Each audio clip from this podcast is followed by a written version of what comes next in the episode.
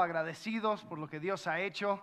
Ha sido increíble eh, escuchar a cada persona, compartir cada uno con su historia, con su experiencia y con eh, compartiendo la manera en que Cristo ha hecho su obra en sus vidas.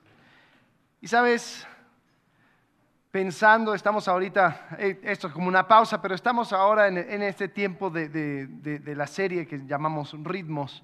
Y este es un ciclo más, este es una otra vuelta donde podemos mirar hacia atrás y recordar y celebrar, pero también mirar hacia adelante y poder ver qué es lo que eh, Dios tiene para nosotros eh, en, el próximo año.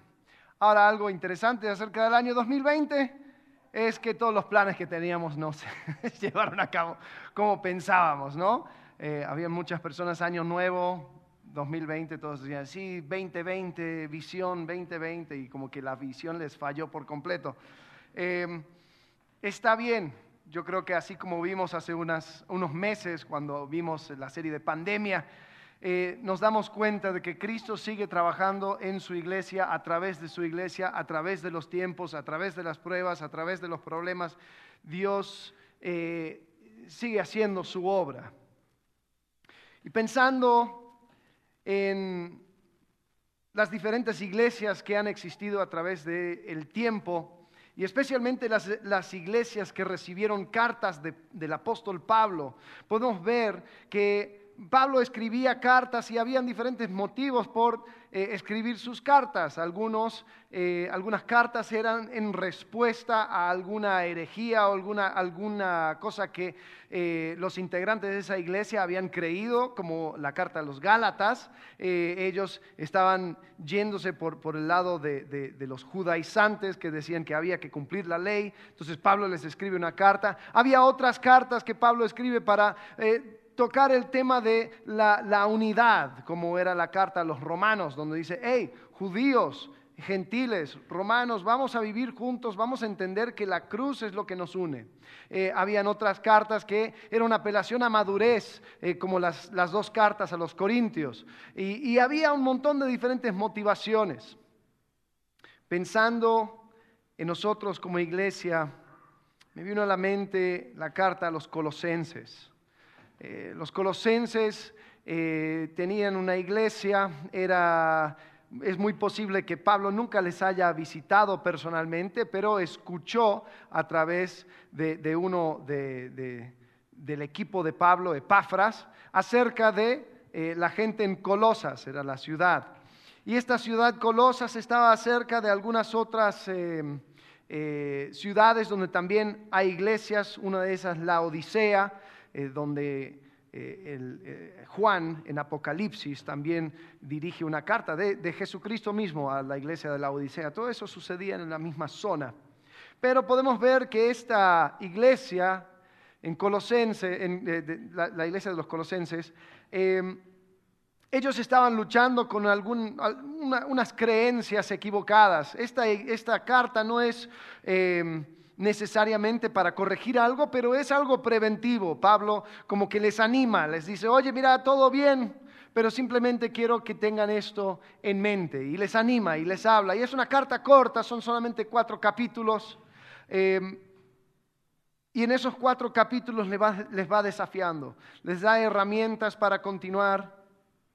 Y sobre todo hay un tema que sobresale y es la preeminencia de Cristo y el hecho de que Cristo tiene que estar encima de absolutamente todo. Los colosenses eh, vivían en una zona donde habían muchos judíos, había una gran cantidad de judíos. Eh, el que estaba a cargo de el rey de todo ese, ese tiempo, hace unos 200 años antes de Cristo, Antíoco se llamaba, él toma de Babilonia, si se acuerdan, lo que estuvimos hablando acerca de los reyes, los judíos fueron exiliados, fueron mandados a Babilonia, algunos regresaron, pero otros se quedaron. Entonces este eh, rey, emperador, como le quieres llamar, agarra, toma de los judíos de Babilonia y los transporta a este lugar. Eh, estos judíos tal vez eran de los más liberales, les gustaba mezclar ideas, entonces se mezclaron con los eh, griegos, los persas, eh, se fueron mezclando un montón de ideas. Entonces teníamos una iglesia que estaba rodeado con pensamientos diferentes y distintas. Entre ellos era, había un particular culto a los ángeles. Parece que los judíos y, la gente de esa zona eh, pensaban tener información secreta acerca de los ángeles y decían, no, pues nosotros sí sabemos lo que, lo que quiere decir y no, no tenía nada que ver con la Biblia, con la escritura, pero ellos iban agarrando sus ideas y mezclándolas. Entonces la, la iglesia está expuesto a todas esas presiones exteriores y Pablo les anima con esta carta. En capítulo 1 lo que sobresale es la preeminencia de Cristo, así como dije. En el capítulo 1 Pablo establece claramente de que lo que tiene que estar en primer lugar es Cristo. Lo que les llena es Cristo. No es otro conocimiento, no son otras filosofías, no son otras cosas. Eh, eh, eso no es donde vamos a encontrar plenitud, es en Cristo. Entonces en capítulo 1, versículo 15, hablando de Jesucristo, Pablo escribe así, Él es la imagen del Dios invisible el primogénito de toda creación, porque en Él fueron creadas todas las cosas, las que hay en los cielos, las que hay en la tierra, visibles e invisibles, sean tronos, sean dominios, sean principados, sean potestades, todo fue creado por medio de Él y para Él. Y Él es antes de todas las cosas y todas las cosas en Él subsisten. Y Él es la cabeza del cuerpo que es la iglesia el que es el principio, el primogénito de entre los muertos, para que en todo tenga la preeminencia. Por cuanto agradó al Padre que en él habitase toda plenitud y por medio de él reconciliar consigo todas las cosas, así las que están en la tierra como las que están en los cielos, haciendo la paz mediante la sangre de su cruz. De la preeminencia de Cristo nace todo. Es decir, poner a Cristo como primer lugar y entender que Cristo no es solamente una cosa que se va, que se agrega a mi espiritualidad, una cosa que se agrega a mi rutina, una cosa que yo lo tomo como un amuleto que me va a proteger, que no, no, no, no, no. Él es antes de todas las cosas y todas las cosas en Él subsisten. Ahora como iglesia nosotros ahora pensando nosotros siglo XXI, Iglesia Conexión Vertical, esta expresión local de la Iglesia de Cristo. Queremos ser cristocéntricos. No queremos ser ministerios céntricos, no queremos ser pastor céntricos. Es nuestra relación con Cristo de donde fluye todo. De nuestra identidad en Cristo fluye todo. ¿Sabes? Hemos puesto a revisión, tenemos una, una misión, lo, que hacemos, qué es lo que pensamos, a qué, a qué apuntamos. Lo hemos querido eh, establecer una frase que, que, sirve como misión de la iglesia y lo hemos puesto eh, a, a, revisión cada año, más o menos para estos tiempos. Nos sentamos ahí con Marcelo y decimos, a ver, esto sigue siendo la verdad, esto sigue siendo un reflejo correcto de lo que somos, qué es lo que creemos. Y hemos hecho algunos ajustes, no porque estamos cambiando de misión, sino que a veces el lenguaje queremos ser más precisos. Entonces, Jorge, cuando estaba compartiendo, él, eh, compartió lo que, lo que hemos tenido como misión hasta ahora, que es buscamos crear comunidades sinceras centradas en el Evangelio. Y creo que es bueno, pero este año, ahí hablando con Marcelo, hicimos algunos ajustes y te voy a decir por qué.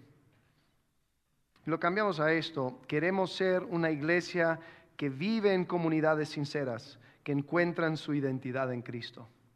Ahora, Alex, ¿por qué, ¿por qué estos cambios? Bueno, te voy a explicar. Y cambiamos la palabra crear por vivir. Eh, porque nunca nos sentó el hecho de que nosotros creamos comunidades. No creamos comunidades, vivimos en comunidad, porque la comunidad es lo que era Cristo. Nosotros tenemos que guardar eh, la unidad del Espíritu en el vínculo de la paz. Vivimos ahí, lo crea Cristo. Entonces así hicimos un ajuste para reconocer de que si estamos juntos, estamos juntos, no alrededor del logo de una iglesia, sino al pie de la cruz. Y eso es lo que nos une. Después la palabra eh, centrados en el Evangelio lo cambiamos por eh, comunidades sinceras que encuentran su identidad en Cristo. Esto fue más que nada una aclaración, porque si bien no está mal decir algo centrado en el Evangelio, muchas veces hay una cierta confusión. Porque hay personas que dicen ser centrados en el Evangelio, pero cuando uno ve su vida, lo que ve son un montón de pasos a seguir, un montón de eh, eh, palomitas que marcar. Y lo que más queremos resaltar es que no tiene que ver con acciones o con cosas que tú haces en tu vida, sino con quién estás identificado, con la persona de Cristo y encontrar en Él tu plenitud. ¿Cuántas cosas, cuántas eh, situaciones, tanto en la mente de una, una persona como las acciones y las decisiones que van tomando son influenciados por la identidad de sí mismo? cuántas mentiras nosotros vamos tomando y recibiendo a través de, nuestro caminar por este mundo que va influenciando nuestras acciones y pensamientos. Que si me pienso mucho, que si me pienso poco, que si me, me comparo con tal, me comparo con tal otro. Hemos visto cómo es este año especialmente ¿Cómo han habido tantas personas que cuando tú les aíslas y les pones ahí eh, a, lidiar con sus, sus propios pensamientos, porque lo que nos mandaron a hacer es quedarnos en casa, y ahí está uno pensando, está reflejando acerca de su propia identidad. Si uno no está sentado en Cristo, puede salir de ahí desastres. Entonces queremos enfatizar nuestra identidad se encuentra en la persona de Jesucristo. Yo encuentro que, lo que más sobresale, sí, padre, hijo, soy eh, tal profesión, estudié tal cosa, hice tal otra cosa, tengo tal título, lo que quieras. Pero lo que queremos que, que se marque, soy hijo de Dios, soy hija de Dios. No soy aceptado en el amado, yo soy perdonado, tengo una, una esperanza eterna en Cristo. Eso es lo que me marca como persona y eso es lo que quisimos poner explícitamente. Entonces, ¿qué queremos ser como iglesia? Queremos ser una iglesia que vive en comunidades sinceras, que encuentran su identidad en Cristo. Y vemos que Pablo cuando habla a los colosenses quiere establecer eso como base. Mira, antes de que entre en cualquier tema, quiero que sepan que Cristo es preeminente. Cristo es primero. De Cristo sale absolutamente todo lo que podemos llegar a hacer o pensar o construir, porque Él es el primogénito de todas las cosas y de todas las cosas en Él subsisten, para que en todo tenga la preeminencia. Después en capítulo 2, él cambia, empieza a hablar de una manera personal y desafía a, los integrantes de la iglesia en Colosas y, y, les quiere decir, por tanto, de la manera que habéis recibido al Señor Jesucristo, andad en él. Es capítulo 2, versículo 6. Versículo 7 dice, arraigados y sobreedificados en él y confirmados en la fe, así como habéis sido enseñados abundando en acciones de gracias. Mirad que nadie os engañe por medio de filosofías y huecas sutilezas, según las tradiciones de los hombres, conforme a los rudimentos del mundo y no según Cristo, porque en Él habita corporalmente toda la plenitud de la deidad. Y vosotros estáis completos en Él, que es la cabeza de todo principado y potestad Pablo ahora desafía a los individuos y dice, así como recibiste al Señor Jesucristo, continúa. Encuentra en Él tu ancla. Encuentra en Él tu fundamento para poder edificar. Pero para encontrar en Cristo mi identidad, tengo que conocer a este Cristo. Entonces la apelación a Pablo es de que pueda seguir profundizando y conociendo cada día más y más a este Cristo. Y es una cosa personal. ¿Por qué? Porque puede ser que aún estando en la iglesia, aún estado sentado ahí, aún siendo parte de una comunidad, tú por no haber cimentado tu relación personal con Jesucristo, aunque dices, sí, Él es mi Salvador, sí, Él es mi Señor, pueden llegar huecas sutilezas, filosofías de hombres, cosas que suenan bien, cosas que suenan espirituales, que van desviando tu atención, que van desviando tus esfuerzos, que van cambiando tu corazón de tal forma que empiezas a mirar a las cosas terrenales. Entonces el desafío es así como habéis recibido al Señor Jesucristo, andad en Él. Nosotros como iglesia Queremos eh, ya en enero, 20 de enero, vamos a iniciar con la escuela bíblica de conexión vertical. Hemos estado hablando acerca de esto hace mucho tiempo. Nuestro deseo era comenzarlo por ahí de mayo, pero obviamente lo tuvimos que atrasar. Eh, y lo que queremos hacer es dar las herramientas necesarias. Ya viene en serio porque ya tenemos logo, entonces ya, ya nos comprometimos.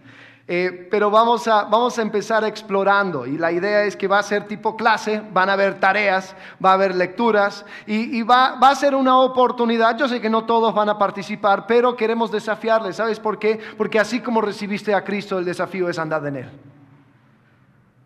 ¿Y cómo puedo andar en Él si no le conozco? ¿Y cómo puedo conocerle si no tengo los principios para poder interpretar la Biblia? Y justamente eso es lo que vamos a ver. Principios de interpretación bíblica. Y lo que vamos a explorar es cómo leer, interpretar y aplicar la Biblia de manera contextual. Sí, podemos escuchar sermones y podemos escuchar podcasts y podemos hacer todo eso, pero hasta que yo no hago el trabajo yo, de realmente meterme al texto, de realmente masticar y decir, ¿qué quiere decir Dios? Va a ser muy difícil andar en Él y estar arraigados y sobreficados en Él. Establece a Cristo como preeminente, después hay una, una, apelación personal. Después Pablo empieza a hablar en el capítulo 3 acerca de las relaciones interpersonales. Versículo 9, capítulo 3, no mintáis los unos a los otros habiéndoos despojado del viejo hombre con sus hechos y revestido del nuevo, el cual conforme a la imagen del que lo creó se va renovando hasta el día o hasta el conocimiento pleno. Donde no hay griego ni judío, Pablo aquí está empezando a, romper las categorías comunes en el cual se iba dividiendo la gente. Ah, tú eres griego, ah, tú eres judío, circunciso, incircunciso, bárbaro, ni escita, siervo, ni libre, sino que Cristo es el todo y en todos. ¿Te das cuenta cómo establece a Cristo como preeminente? Dice, vestíos pues como escogidos de Dios, santos y amados, de entrañable misericordia, de benignidad, de humildad, de mansedumbre, de paciencia, soportándoos unos a otros y perdonándoos unos a otros si alguno tuviere queja contra otro. De la manera que Cristo os perdonó, así también hacedlo vosotros. Y sobre todas estas cosas vestidos de amor, que es el vínculo perfecto y la paz de Dios gobierne en vuestros corazones, a la que asimismo fuisteis llamados en un solo cuerpo, y sed agradecidos. La palabra de Cristo mora en abundancia en vosotros. Sí, eh, la palabra de Cristo mora en abundancia en vosotros y enseñándoos y exhortándoos unos a otros en toda sabiduría, cantando con gracia en vuestros corazones al Señor con salmos e himnos y cánticos espirituales. Y todo lo que hacéis, sea de palabra o de hecho, Hacerlo todo en el nombre del Señor Jesús, dando gracias a Dios Padre por medio de Él. Mi identidad en Cristo resulta en una comunidad sincera. Ahora, esta comunidad sincera no es una comunidad sin problemas, no es una comunidad perfecta, no es una comunidad utópica. Porque si lo fuera, entonces Pablo no tendría razón para decir, oye, soportaos. ¿Por qué? Porque hay algunas personas que hay que aguantar. Perdonaos. ¿Por qué? Porque van a haber personas que te van a ofender. Pero cuando siento la ofensa, recuerda que debo de perdonar así como Cristo me perdonó. Entonces, teniendo mi identidad en Cristo, hace que sea más fácil tener esta comunidad sincera. El apóstol Pablo desafía a la iglesia en, en Colosas a fortalecer sus relaciones interpersonales a través de la preeminencia de Cristo. Nosotros como iglesia, por eso queremos crear esas oportunidades, esas actividades. Eh, como dije, me hubiera encantado eh, haber hablado de acerca de las cosas que hicimos este año pasado, pero la verdad este año pasado ha sido complicado. Hubieron muchas cosas que se tuvieron que cancelar. Ya para, teníamos eh, apartado campamento en, en Bernal para poder tener un campamento familiar. Eh, parece que eso va, a ser hasta el 2021. Eh, Hemos tenido nuestros grupos, eso por un tiempo fue digital y después algunos comenzaron a hacer grupos presenciales. Eh, y lo que queremos es crear esos espacios. No por crearlos solamente, no por decir, bueno, viste todas las cosas que hicimos, no. Lo que queremos hacer es crear oportunidades para que crezcamos en comunidad. Porque nosotros nos necesitamos. Porque la manera en que Dios te habla por lo general, tiende a ser, uno, a través de su palabra, pero también a través de personas, a través de otras personas que entran a tu vida y pueden hablar verdad de Dios a tu vida. ¿Y cómo puedo hacer eso si estoy aislado? Si no soy parte. Ahora, esto no lo decimos por decirlo, esto es verdad, la Biblia lo ha estado diciendo, pero algo interesante es que la ciencia ahora apenas está empezando a descubrir estas verdades que han estado en la escritura por tantos miles de años. Eh, este año también ha comprobado de que uno no puede simplemente encerrar a la población y pensar de que no va a haber consecuencias hemos encontrado de que somos seres que necesitan estar con otros. Tenemos que, eh, convivir con otros. Hace un hicieron un estudio hace unos días donde encontraron que las personas que murieron por el suicidio excedió a la cantidad de personas que murieron por COVID en Japón. Es decir, las consecuencias de no ser parte de una comunidad terminó siendo más fatal que un virus.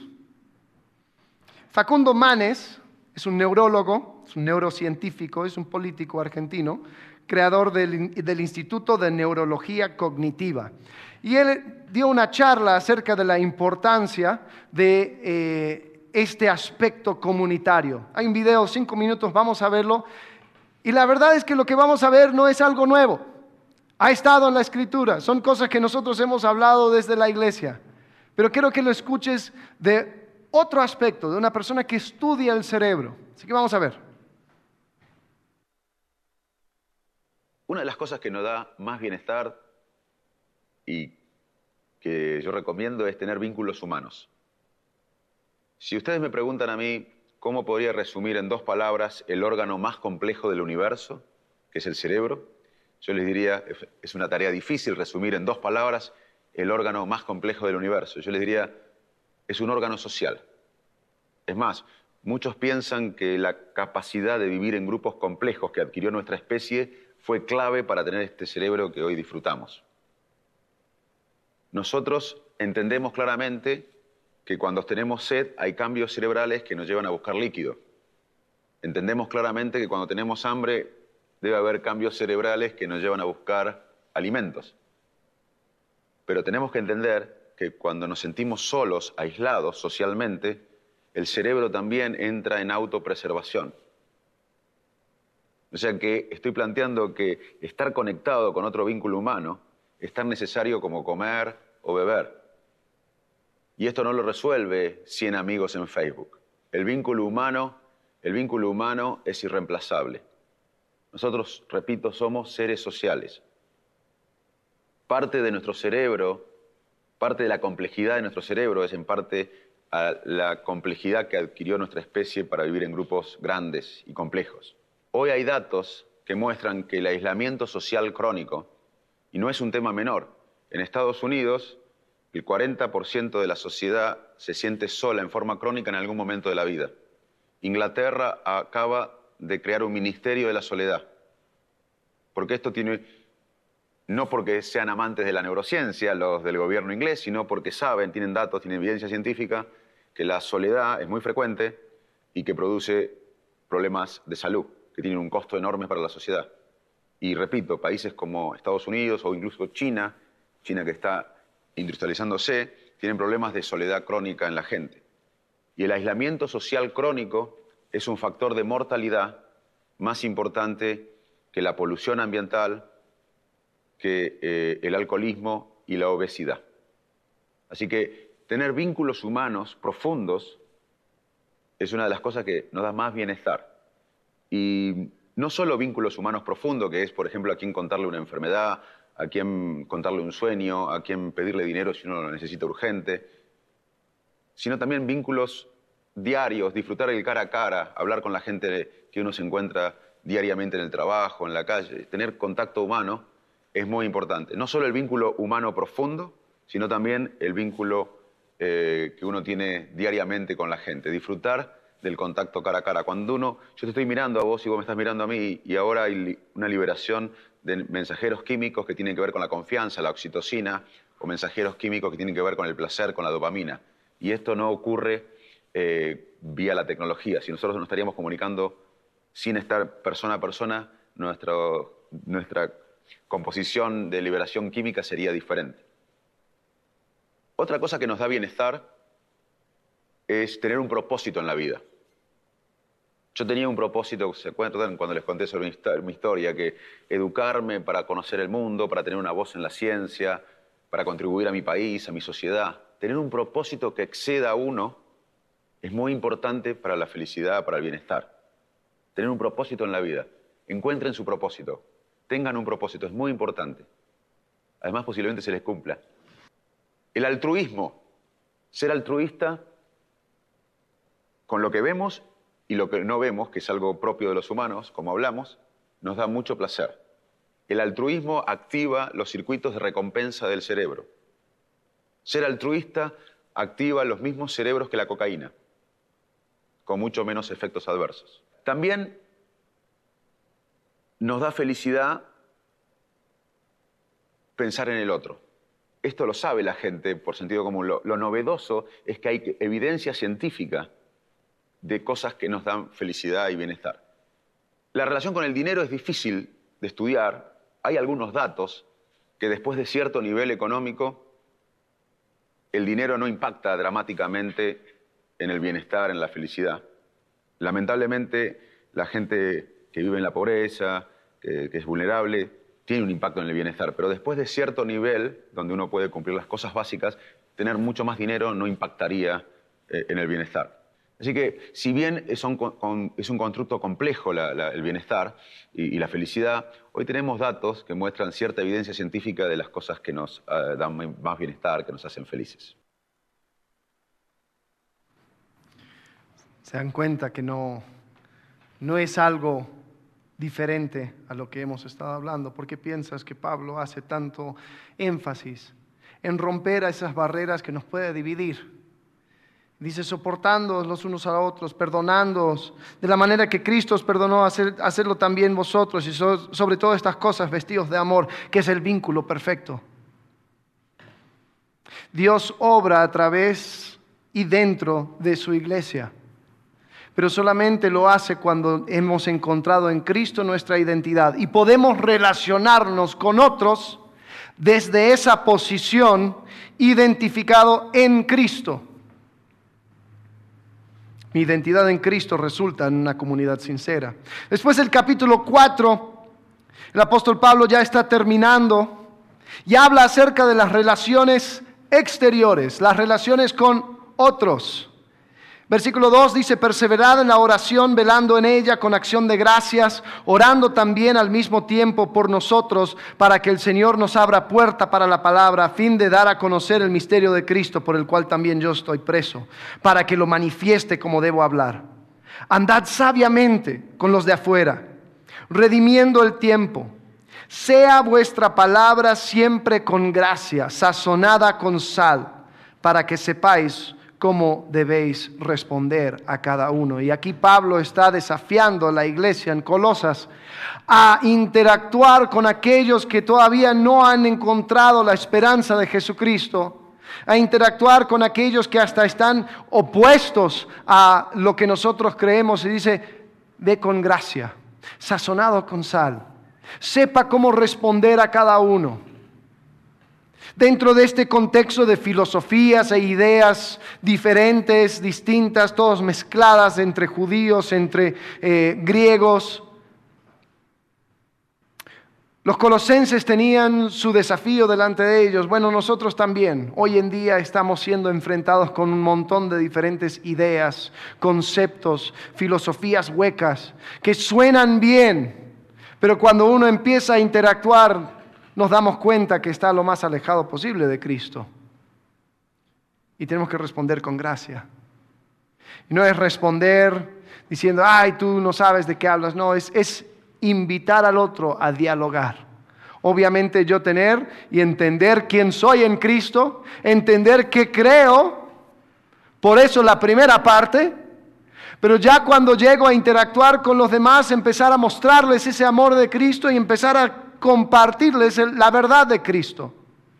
Cada uno de nosotros tenemos vínculos con personas que no han conocido la verdad de Cristo. Tal vez están equivocados, tal vez eh, están, están, rebeldes, tal vez no quieren eh, eh, reconocer a Jesucristo como autoridad en su vida, entonces dice, esto no quiero. Pero ahí es donde tenemos la oportunidad de ser luz, de ser luz en un lugar tan oscuro, de ser luz donde la única cosa que predomina son mentiras. Pero para eso sí tengo que aceptar el desafío. Después habla acerca de las relaciones interiglesias. Y habla en el versículo 15, ya está mandando saludos, terminando la carta. Dice, saludad a los hermanos que están en la Odisea y a Ninfas y la iglesia que está en su casa. Cuando esta carta haya sido leída entre vosotros, haced que también se lea en la iglesia de los laodicenses y que la de la Odisea la leáis también vosotros. Decid Arquipo, mira que cumplas el ministerio que recibiste en el Señor. Y es extraño porque Pablo como que les está hablando acerca de otras iglesias y les invita a interactuar con otras iglesias. Pero yo creo que esto lo podemos también rescatar para nuestro día de hoy. ¿Por qué? Porque mi identidad en Cristo, mi comunidad sincera, crea un deseo de expandir mi círculo. Primero por medio de la evangelización o de compartir el mensaje para que aquellos que no han conocido a Cristo puedan también entrar y ser parte de esta comunidad. Pero también tiene que ver con no ser exclusivista eh, acerca de nuestra expresión local de la iglesia. Hay otras iglesias hay otras iglesias que también están siendo parte de esta misión global de ir creciendo el reino de Dios que Jesucristo estableció cuando Él se fue. Y qué hermoso es poder compartir con otros creyentes, con otras iglesias. Y queremos eh, poder aprovechar tanto las relaciones como los recursos que, este contacto con otras iglesias nos brinda. Queremos seguir fortaleciendo nuestra, nuestra relación con la iglesia Lúmina en Juriquilla y con Pablo. Eh, hemos hablado acerca de algunas cosas que podemos hacer, especialmente con los jóvenes juntos. Ahora en este tiempo eh, han estado eh, yendo y viniendo los jóvenes de, esa iglesia y, y, queremos seguir fortaleciendo esos vínculos. durante este tiempo de pandemia hemos también establecido vínculos con otras iglesias eh, donde lo llamamos conexión en casa, lo hicimos por como un mes y medio más o menos, donde, donde podemos hablar con pastores eh, en Argentina, en Texas, en Miami, eh, pudimos ir hablando con ellos y compartiendo y viendo cómo es que lo que Cristo hace es algo global. A veces uno puede llegarse a sentir tan solo. Hay algunos de ustedes que son los únicos en su familia que conocen de Cristo.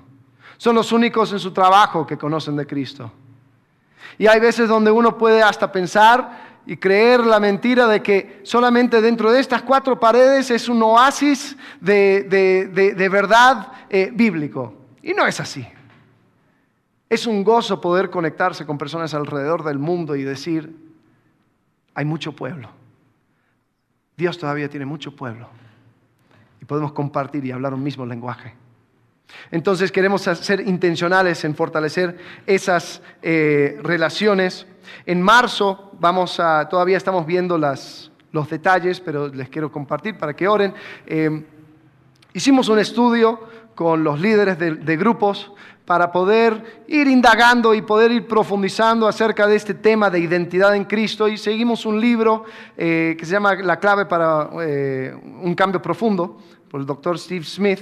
Y, fue de, mucha bendición, fue de mucho impacto. Entonces, eh, gracias a Dios tengo, tengo, una relación con el autor. Entonces le llamé y dije, oye, nos encantaría tenerles eh, en marzo. ¿Qué, ¿Qué, les parece? Entonces ahí dijo que eh, le encantaría, que es una de las cosas favoritas que, que, Él hace, entonces Dios mediante va a venir, nos encantaría que pudieras aprovechar de ese recurso. ha, sido, como dije, una bendición a los líderes y lo que queremos hacer es también, por medio de otras personas, de otras iglesias, de otros ministerios, eh, poder escucharles y poder seguir creciendo en Cristo. Em, otra cosa, también se los comparto ya terminando para que puedan orar. Hemos estado viendo cómo podemos ser de mayor impacto local eh, en, este espacio, en esta ciudad, eh, con los recursos que tenemos. Hace unos años comenzamos con el proyecto del café y, fue bueno, este año como que no, eh, por razones obvias, pero ya una vez que, que ya estamos del otro lado de esta pandemia, lo que nos encantaría hacer es poder organizarnos para tener el café abierto durante la semana para que tú puedas invitar a personas, para que tú puedas llegar y sentarte y compartir un café y poder compartir el Evangelio, para que tú puedas tener ese espacio donde eh, gente puede llegar a conocer por medio de tu boca la verdad de Jesucristo. Entonces, ahí es donde estamos siguiendo ese desafío que Pablo hizo con los colosenses Andad sabiamente con los de afuera, redimiendo el tiempo, sea vuestra palabra siempre con gracia, sazonada con sal, para que sepáis cómo debéis responder a cada uno. Con eso, ya ahí fuimos a través de toda la carta de los colosenses, viste que era corto, pero nos quedamos con ese desafío. Uno, establecer a Cristo como preeminente. Dos, tomar el desafío personal de que así como recibimos a Cristo, andad en Él, arraigados y sobreedificados en Él. Después, permitir que mi identidad en Cristo vaya impactando a mis relaciones interpersonales y ir fortaleciéndolos, sabiendo que lo necesito, sabiendo que esa es la manera en que Dios me usa a mí como instrumento y Dios usa a otros para hablarme a mí. Y como último, tomar el desafío de compartir con los demás, compartir con los de afuera, de ser luz a este mundo. Pero también reconocer, así como dijimos al comienzo, que lo que nos une es la cruz. No nos une simplemente una expresión local de la iglesia, sino que entender que somos parte de algo mucho más grande. Y vamos a ir aprovechando esas, esas relaciones hermosas que podemos encontrar aún alrededor del mundo con aquellos que hablan el mismo lenguaje, que ponen en alto el nombre de Jesucristo. Iglesia, ese es nuestro desafío para este próximo año, mirando hacia atrás, celebrando estos nueve años que hemos estado juntos como iglesia pero queremos seguir desafiándonos cada vez más. Y queremos ser una iglesia que vive en comunidades sinceras, que encuentran su identidad en Cristo. Vamos a orar.